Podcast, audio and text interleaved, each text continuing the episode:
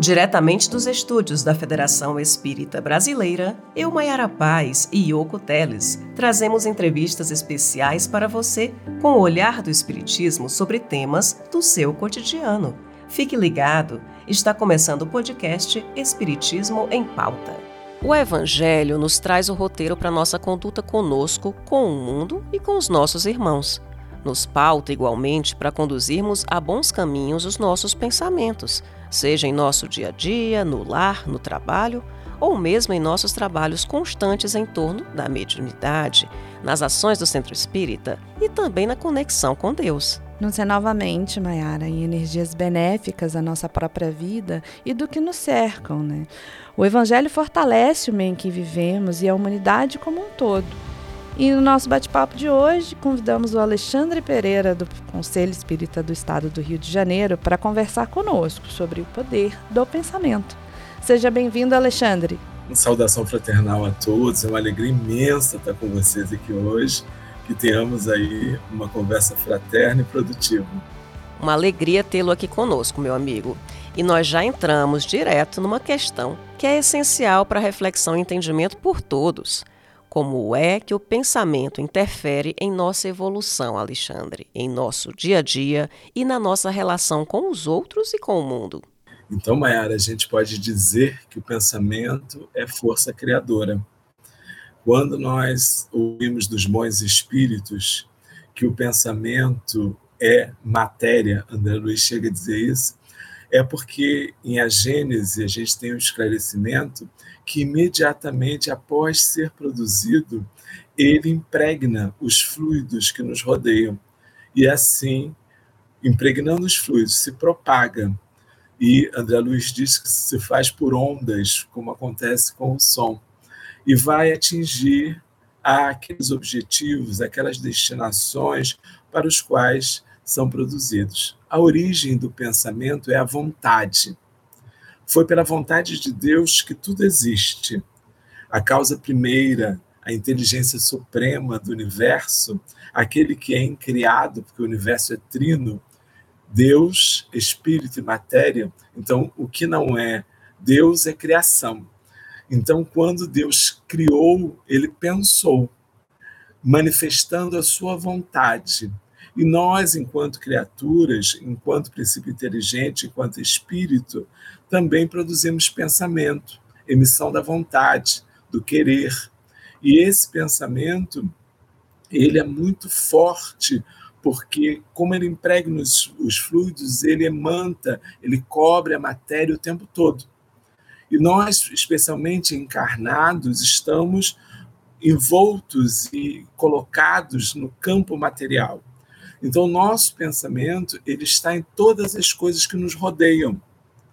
Ele está no campo das relações nossa com outras criaturas, ele está nos objetos em que nós, da matéria densa que nós convivemos, ele está caracterizando e nos apresentando ao mundo espiritual por conta dos registros nos campos áuricos de cada um de nós, os registros perispirituais que cada um de nós carregamos, porque é da origem de tudo o pensamento.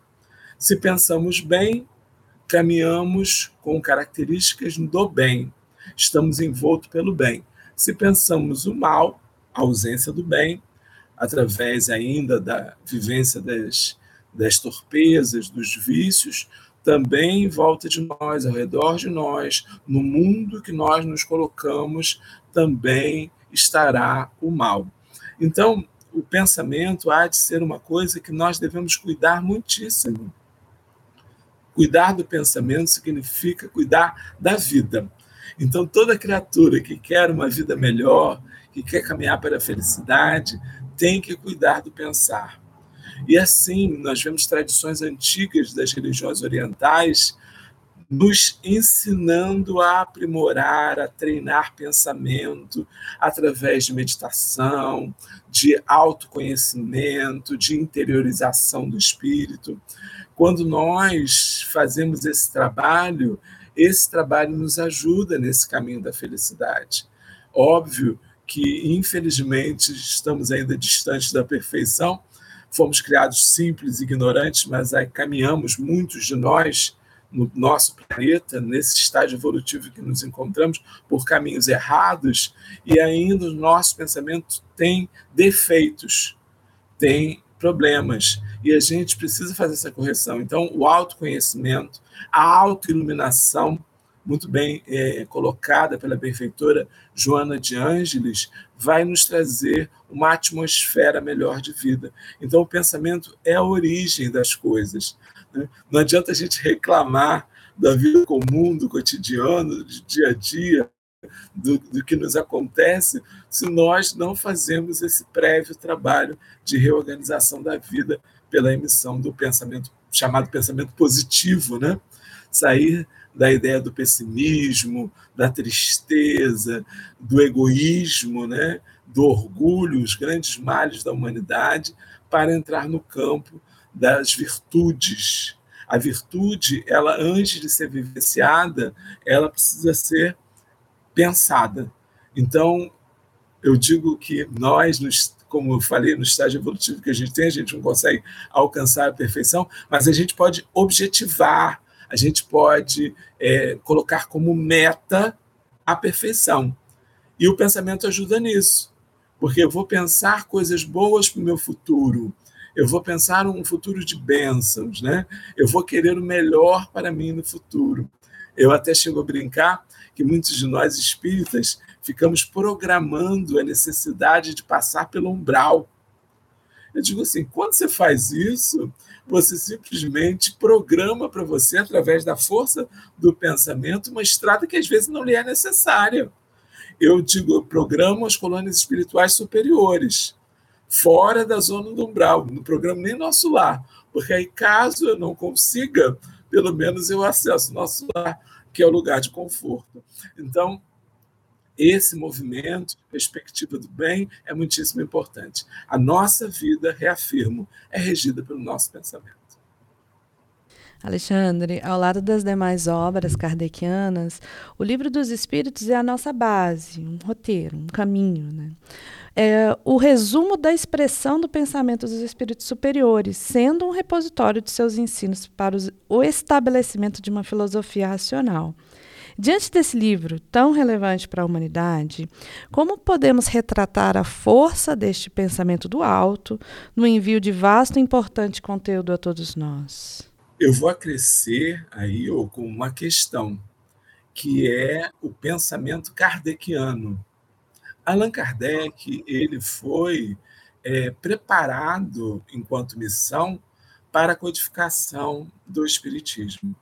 E esse preparo passa por uma formação didática muito específica, com base pestalusiana, mas muito específica. Então, quando as vozes do além chegam à Terra e Kardec tem essa missão de fazer a codificação, didaticamente ele facilita o nosso entendimento para nós absorvermos o pensamento dos espíritos. Então, o livro dos espíritos, que é a espinha dorsal da doutrina espírita, ele tem uma composição de perguntas e respostas, ele tem um ordenamento de pensamento a partir das suas partes, das quatro partes que o compõem, de maneira que nós possamos apreender isso com facilidade. Então, os espíritos nos trazem a ideia primeira com relação à criação, tirando de nós uma perspectiva materialista da visão de Deus, nos apresentando a criação além é, do criacionismo. Muitas pessoas acham que o espiritismo é evolucionista só. Também não é. Não é criacionista, não é evolucionista. Ele é uma composição. Porque apresenta na origem Deus, Criador, e permite entender a evolução da matéria e do princípio inteligente.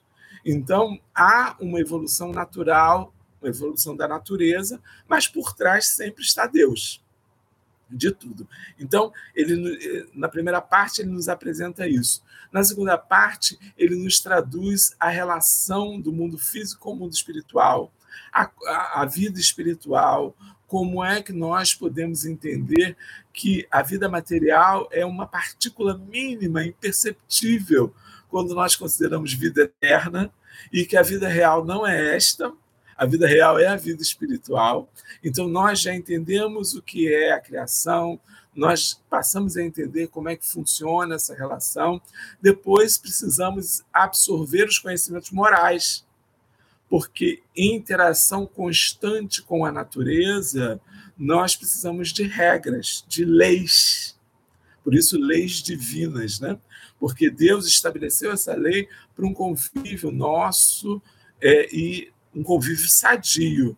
Então, na terceira parte se apresentam as leis, as questões morais. E na última parte, esperanças e consolações, quando nos apresenta uma descaracterização de penas eternas, para nos permitir entender penas relativas, de acordo com o grau de responsabilidade que assumimos no exercício do livre-arbítrio. Quando nós exercitamos isso no dia a dia, quando nós vivenciamos as opções de fazer o bem ou não fazer, de fazer aquilo ou, ou outra coisa, nós somos responsáveis por isso e nos enquadramos naquele sistema de lei que eu falei estabelecido. Então, o livro dos Espíritos ele traduz essa ideia que é inicial para a gente conhecer a doutrina espírita de um conjunto de coisas que vão ser especificadas depois nos livros que compõem o Pentateuco kardeciano. Então, é, a vontade o pensamento dos espíritos está no ensino, naquilo que a gente precisa conhecer. Era precisa, preciso que viesse a terceira revelação. E nós estávamos amadurecidos para isso. Né? Algumas pessoas argumentam assim: não, mas o Espiritismo não é para mim, porque eu estou muito. não consigo vivenciar as propostas espíritas. Imagina, se a criação, se Deus, se os arcanos siderais não iam saber qual era o momento adequado para apresentar? Aí os Espíritos nos dizem que o que nos falta é vontade. De novo, retornando ao pensamento, né? nos falta vontade de vivenciar isso, força para é, que isso aconteça em nossas vidas, as mudanças, né? as transformações, a absorção do conhecimento. Então, eu posso dizer, Yoko, que em todo o livro dos Espíritos nós temos essência divina, vontade de Deus, para que a gente possa conhecer o pensamento de Deus. Os Espíritos são os emissários de Deus, as vozes do além, que vêm nos presentear com essa obra sublime em 18 de abril de 1857. Perfeito, Alexandre. A gente vê como, o, como os espíritos, como Kardec nos trouxeram de uma forma tão didática e clara, né? Tudo é, para a gente realmente colocar em prática e o exercício do evangelho no nosso dia a dia mesmo. E aproveitando aqui o gancho da, do, do, do didático, né? Estamos gratos por você estar conosco, nos dando ideias, conhecimento, compartilhando seu conhecimento de uma forma tão natural, tão clara, que a gente conhece você e sabe que você é assim, é um estudioso realmente, então fico muito grata por estar conosco aqui, com os ouvintes, né, trazendo, é, é, esse, compartilhando esse conhecimento tão importante para a gente. E muitas vezes a gente não para para pensar, a gente vai no automático da vida, né, então essa chamada de atenção sua está sendo muito interessante, de fato, então lhe somos muito gratos, de fato. Ah, meu amigo, as relações dos espíritos com os homens são constantes, né? Estes exercem é, incessante ação, ação sobre o mundo moral e mesmo sobre o mundo físico, atuando, como vemos na codificação, sobre a matéria e sobre o pensamento, e constituem uma das potências da, da natureza, nós podemos falar. Como e em que momento o nosso pensamento nos conecta com os espíritos? Aí uma notícia boa demais, né? O tempo todo, né? Porque se nós somos a imagem de Deus, espíritos, e se a nós o pensamento limitado pela matéria se manifesta livremente, nós que estamos convivendo com os espíritos o tempo todo, o tempo todo somos, por eles influenciados e os influenciamos, porque é uma troca, né? E na questão 459 diz que de ordinário são eles que nos dirigem. Então, assim, a gente tem uma, uma percepção, às vezes, de que são mundos separados, né? que há uma fronteira, um limite rijo do mundo espiritual com o mundo material, mas não é verdade. O tempo todo esses pensamentos interagem. E se estamos mergulhados em fluidos, já que em tudo que há, há pelo menos o fluido cósmico universal. Temos nos planetas o éter físico relacionado à própria composição atmosférica de cada planeta. Mas não faltam fluidos. Não há o vazio. Os Espíritos nos apresentam isso. Sempre há a presença de Deus através da criação, porque os fluidos, embora ainda sejam matéria, como nós dissemos no início, eles permitem a expressão do pensamento. Então, quando nós pensamos, nós influenciamos aqueles que estão conosco, encarnados, mas também os desencarnados. Igualmente, os desencarnados que nos acompanham também nos influenciam. Daí, precisamos entender duas coisas, que são sintonia e afinidade. Porque é daí que a gente vai saber se a gente está bem influenciado ou não, né, Mayara? Se a gente está com boa companhia ou não. A sintonia tem a ver com o padrão, o nível de é, vibração em que eu me encontro. Né? Então, à medida em que eu é, vibro bons pensamentos, pensamentos elevados, coisas boas, sentimentos nobres, os espíritos que estarão comigo serão espíritos que também assim pensam, porque estarão é, na mesmo, mesmo patamar, lembrando, não é do tempo de muita gente, mas a gente tinha uma coisa chamada rádio, que em que a gente sintonizava. Oxe, mas como assim? em que a gente sintonizava as estações através do dial, que era um disco, em que a gente colocava ali, nesse círculo, nesse disco, nesse botão, o nível de, de hertz, de, de, de energia em que iria sintonizar uma estação. Assim somos nós. Nós vamos nos colocar em patamares de sintonia conforme o nosso gosto, conforme a nossa vontade, conforme o nosso pensamento, conforme os nossos quereres. E afinidade. A afinidade tem a ver com querer parecido, com é, vontades iguais. Então, normalmente, essa sintonia está relacionada diretamente à afinidade, porque só vai estar conosco aqueles que gostam das mesmas coisas que nós. O povo, muito sabiamente, diz assim: é, quem com porcos anda, farelo come. É um ditado muito popular. Por quê? Porque porcos comem farelo. Se você anda com porcos, você necessariamente fará refeição semelhante a eles. Obviamente, se nós vibramos em estágio inferior, com sentimentos inferiores, com pensamentos não nobilitantes, a gente vai também encontrar espíritos na mesma sintonia. E, mesmo que a gente esteja no caminho do bem, somos suscetíveis à influência daqueles espíritos ignorantes que também querem fazer com que o mal é, abunde, né, que o mal cresça, às vezes por simples vontade de ter mais gente do lado deles. Os espíritos dizem isso.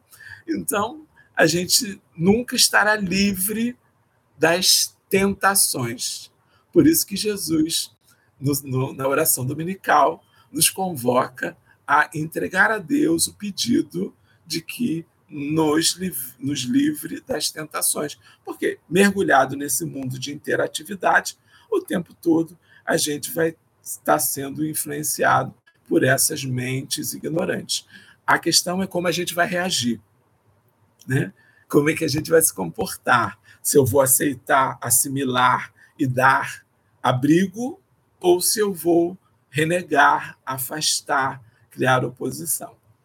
É, embora a gente saiba que o literal do, do, do texto evangélico não seja exatamente o que aconteceu, a gente sabe que há nuances é, do pensamento dos intérpretes, dos evangelistas e dos tradutores, a ideia da tentação de Jesus é para nos remeter a essa reflexão.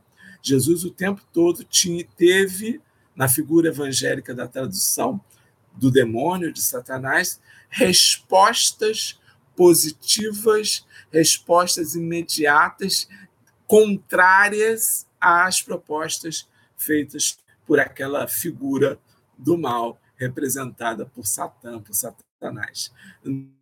Então, é, nós precisamos fazer oposição. Fazendo oposição, nós caminhamos é, melhores. Não estamos livres dessas atuações, mas à medida que as sintonias se afinizam, melhor que não se afinizam, melhor a gente se livra da atuação dos espíritos ignorantes e alberga a atuação dos espíritos. Adorar e vigiar, né, Alexandre? Né, tanto para con conosco quanto para com os coleguinhas, né, sejam eles encarnados ou desencarnados, né. E voltando à nossa é o tempo todo. E voltando à nossa próxima pergunta, sendo o pensamento um dos atributos do espírito, nos elucida o livro dos espíritos, que o médium é uma espécie de espelho a refletir todos os pensamentos e conhecimentos das pessoas que o cercam. Seria então, Alexandre, o trabalho mediúnico uma comunhão de pensamentos? E se sim, e como fortalecê-lo para o exercício desta caridade? Perfeitamente, essa comunhão mesmo, uma comunhão construída também por envolvimento fluídico. Os bons espíritos vão se aproximar é, não dos médios que tenham mais habilidades, mas dos médios que têm um comportamento adequado à transmissão da sua mensagem. É, seria incoerente que nós encontrássemos uma mensagem de um espírito superior, nobre, é, através de um médium cuja moralidade ou cujo esforço em combater em si os maus hábitos e as más inclinações não estivesse presente. Então, nós precisamos entender que, claro, não estamos falando de médios perfeitos. Se for falar de médio perfeito, a gente encerra o processo mediúnico na Terra, porque na Terra não tem espíritos perfeitos, né? Todos temos defeitos, mas esses defeitos precisam estar nesse trabalho de soerguimento, de esforço, de melhoria constante no dia a dia. E essa relação, ela também precisa de tempo. É uma outra coisa que a gente precisa é, entender, porque hoje em dia, é, embora a mediunidade seja orgânica, esteja no organismo espiritual e no organismo material, a apresentação da mediunidade de forma extensiva não Sim. faz com que aquele médium se torne um médium adequado às mensagens que referíamos. Então, não basta ser um médium ostensivo, ele precisa estar no nível de maturidade moral, de comportamento suficiente para que aquilo programado aconteça. E nós vemos hoje em dia, como eu dizia, é uma chuva é, de mensagens, de livros, cuja origem é muitíssimo é, duvidosa e complicada, porque, na verdade, é a manifestação de uma mediunidade não segura. Então, o indivíduo começa a exercitar a mediunidade hoje, começa a estudar hoje, como a mediunidade é ostensiva, é uma, é uma habilidade, né, um, um registro orgânico, ele começa a produzir é, a mediun, o, o, efeito mediúnico é, por vários canais, né, psicografia, psicofonia, mas o conteúdo da mensagem tem problemas. O produto tem defeito. É como fosse uma fábrica cuja máquina não está ainda alinhada, os parafusos estão soltos, não foi feito todo o ajuste para que o produto saísse em excelência. Então sai com pequenos defeitos, às vezes nem tão perceptíveis. Por isso que é preciso fazer uma análise, a preocupação nossa tem que estar com a mensagem, com o produto. Então, essa relação é muitíssimo, é, para que ela se dê em excelência, ela precisa de muita afinidade, de muito pensamento contínuo, de muita experimentação. Então, um médium, eu é, vou dar um exemplo meu, mas não tome isso como nenhum tipo de, é, de exaltação. Eu comecei a trabalhar mediunicamente aos 16 anos. E eu só é, encontrei, os espíritos só encontraram em mim segurança para a produção, por exemplo, do livro A Semente da Esperança, quando eu tinha mais de 30 anos de exercício contínuo da mediunidade. Então, como nesse momento eu parei para pensar, eu disse, meu Deus, como é que pode, então, uma pessoa com dois, três anos de exercício da mediunidade já está produzindo um livro, já está exercitando a mediunidade, trazendo produto mediúnico? Há de se ter muitíssimo cuidado com isso. Então, há um tempo para que se chegue ao amadurecimento, chegue ao, ao, ao, resultado ideal de sintonia, de afinidade. Então, a mediunidade, sem dúvida nenhuma, é ela depende muito dessa união de pensamentos. E muito mais perfeito será o produto quanto mais afinidade houver entre o espírito comunicante e o médium. E repito, isso se dá também com o tempo. É o tempo o juiz para que isso se faça de forma em excelência. E a gente lembra também Emmanuel, né, Alexandre, nas recomendações para Chico, a disciplina, a disciplina, a disciplina, o estudo, o estudo, a nossa fé raciocinada que nos pede tanto realmente esse, nessa, esse, esse pensar, esse refletir e esse realmente se dedicar a tudo que, né, que os espíritos nos trouxeram de conhecimento. Então a gente precisa estudar e trabalhar muito, né? Não, não dá para apenas recebemos a mediunidade e a, ali ficamos estacionados no comodismo, não é assim, né? Então vamos nos dedicar realmente ao estudo com afinco, né? Alexandre. É, tem médios, tem, Mayara, tem médios aposentados, né? Que então... acham que não vai estudar. Exatamente. Não fazer cursos, porque Isso. já chegaram no nível de conhecimento. Mas não, cada vez mais, como a humanidade evolui, o conhecimento evolui, a todo tempo precisamos estudar. Isso Boa mesmo. Expressão perfeita, gostei dessa. Aposentados. Alexandre, eu vou agora para um outro tema que certamente instiga muita gente: pluralidade dos mundos.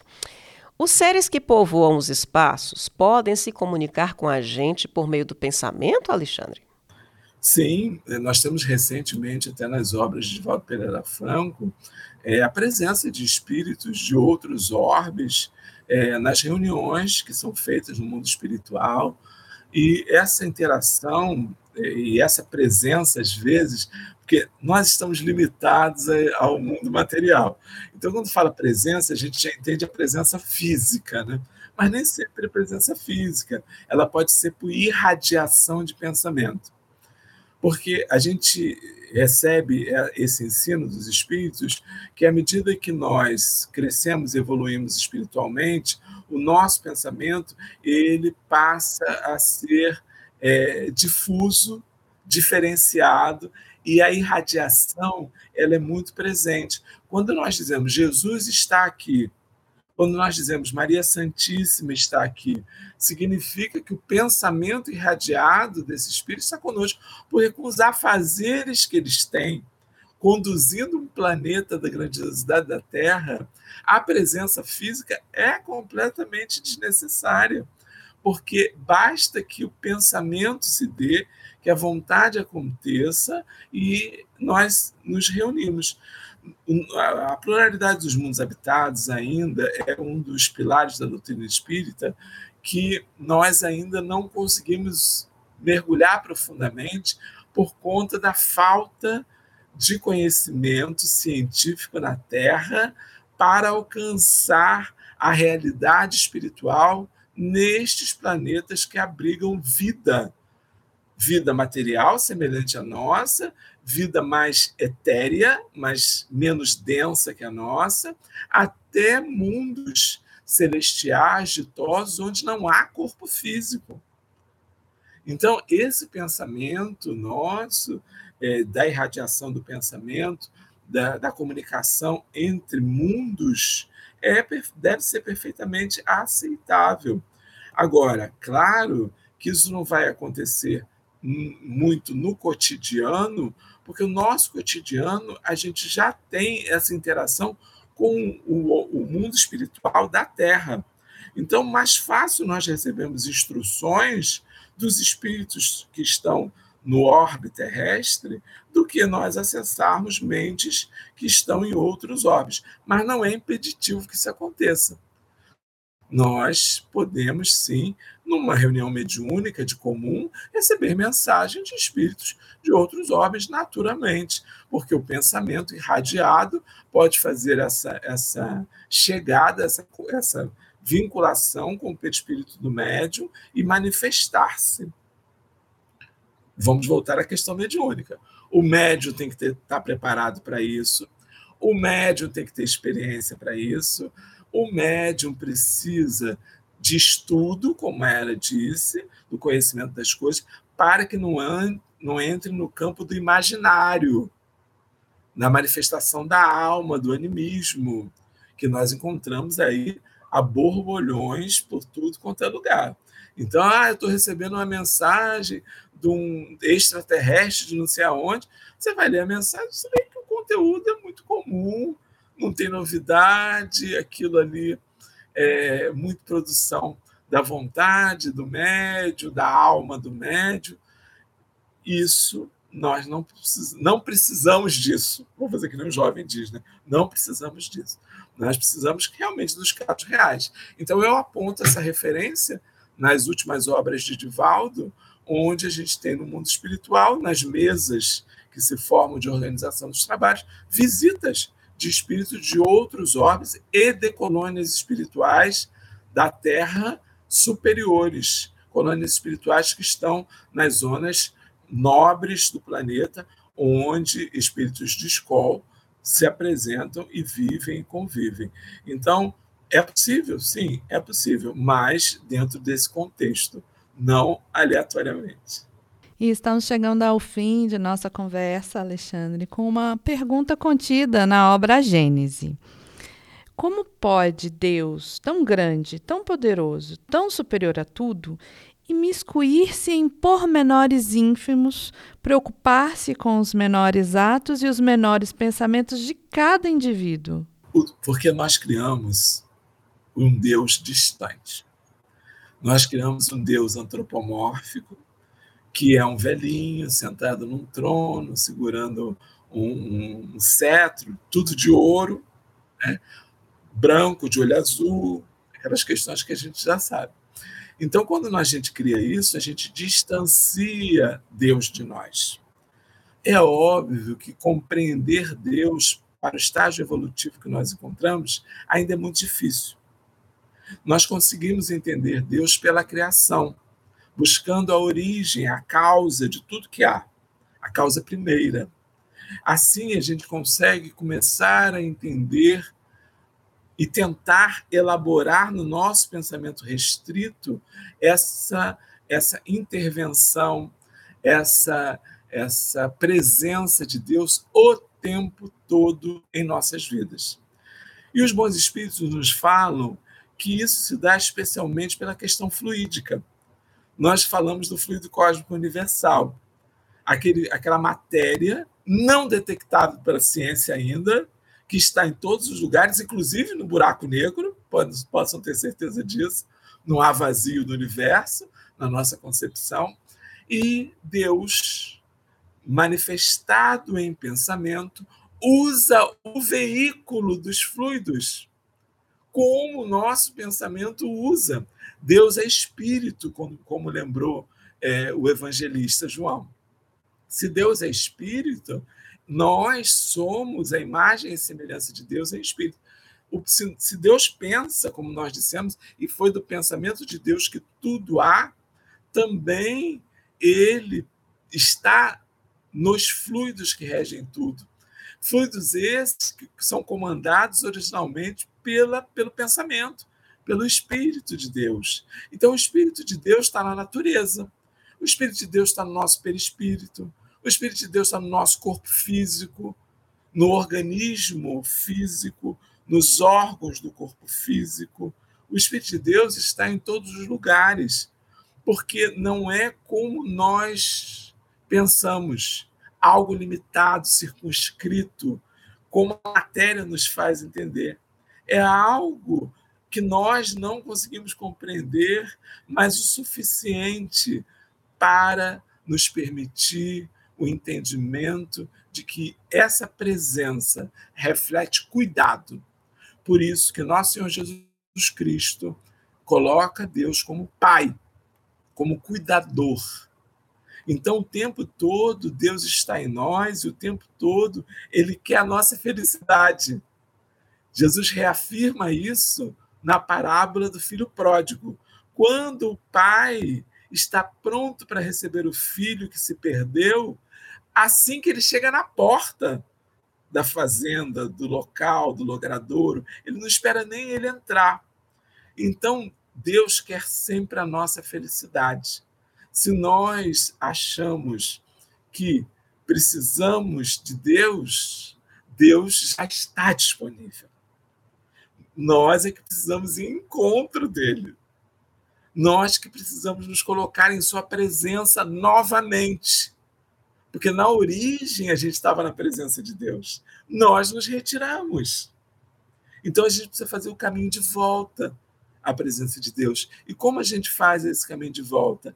Através da sintonia e da afinidade. Quando a gente chega a nos igualarmos ao pensamento de Deus.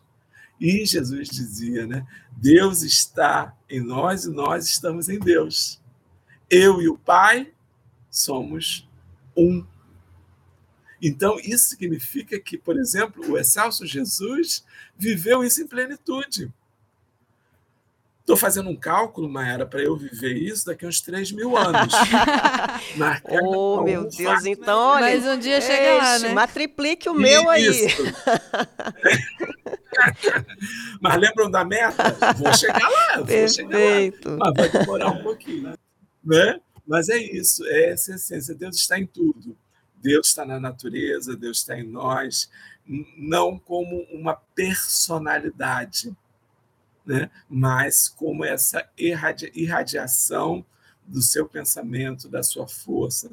E eu acho que, para o nosso entendimento, está de bom tamanho. Olha, eu não sei o ouvinte, mas eu com certeza vou ouvir várias e várias vezes esse episódio, porque temos muita coisa a aprender, refletir, internalizar, sobretudo, estudar, né? Ô meu amigo, muito obrigada, gratidão pela sua disponibilidade, seu carinho, né, para tratar esse tema que nos elucida, nos, nos acolhe, né, tomando, tornando a nossa caminhada mais reveladora e que a gente possa de fato aí internalizar um pouquinho, né, de tudo que você plantou aqui hoje conosco e que toque os nossos corações, nossas mentes e que exercitemos de fato o Evangelho no nosso dia a dia. Obrigada, meu amigo. Gratidão, Mayara e Oco, que é, se prosperem muitos desses podcasts, que nós possamos estar juntos em outras ocasiões. Pedir aos ouvintes que, se puderem, abracem aí a, a obra mediúnica que nós recebemos pelo Espírito Antônio de Jesus, a Semente da Esperança, que ela é vertida a, em benefício do Conselho Espírita do Estado do Rio de Janeiro, nosso CERJ. Então, quem puder, é, dê uma lida, passe. E se tiver coisas a acrescentar ou, ou referência, não deixe de nos falar, para que nós possamos aprimorar o, a perspectiva, o contato, o exercício da mediunidade. Gratidão, Gil, muito, muito grato mesmo. Agradeço novamente, Alexandre, a sua participação em nosso programa. E aos nossos ouvintes, um muito obrigada por continuar nos acompanhar. E caso desejem enviar sugestões de temas ou falar diretamente conosco, basta mandar um e-mail para comunicacão.febnet.org.br. O episódio de hoje foi uma das muitas sugestões que recebemos frequentemente. Até o nosso próximo encontro! E se você gostou do podcast Espiritismo em Pauta, não esqueça de nos seguir no seu agregador de áudio. Procure por FEB Podcast ou Federação Espírita Brasileira. Até a próxima! Esse podcast é uma produção da Federação Espírita Brasileira e pode ser ouvido no FEB Podcast. Espiritismo em Pauta o olhar do Espiritismo sobre temas do seu cotidiano.